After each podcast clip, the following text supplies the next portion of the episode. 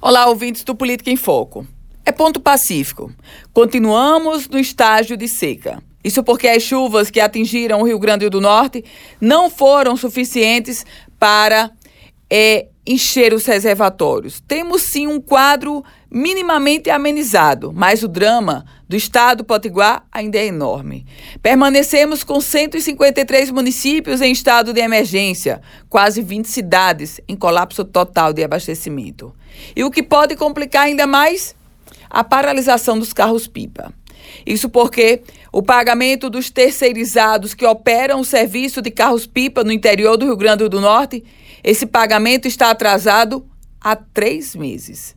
No total, 60 empresas fazem o um trabalho, abastecendo quase 20 cidades. Alguns dos pipeiros já disseram, em alto e bom som, ameaçam cruzar os braços se esse dinheiro não for depositado rapidamente. O Gabinete Civil do Governo do Estado justificou esse atraso por conta da abertura do orçamento do Estado, que só ocorreu no mês de fevereiro. E segundo o mesmo Gabinete Civil, a expectativa é que a situação do pagamento dos pipeiros ela seja regularizada esta semana.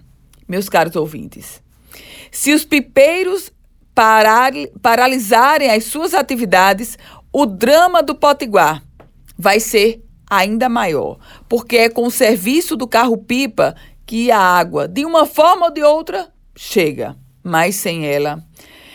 Eu volto com outras informações sobre a política aqui no Política em Foco com Ana Ruth Dantas.